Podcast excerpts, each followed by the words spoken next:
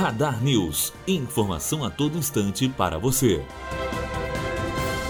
Governo Bolsonaro discute criação de secretaria para implantar nova reforma administrativa. Um dos objetivos é rever as regras dos planos de carreira dos servidores. O atual secretário do Tesouro, que vai continuar no cargo, disse que a última reforma nesse sentido foi feita na década de 1990. Matheus Azevedo, aluno do primeiro ano de jornalismo, direto para a rádio Unifoa, formando para a vida. Radar News. Informação a todo instante para você.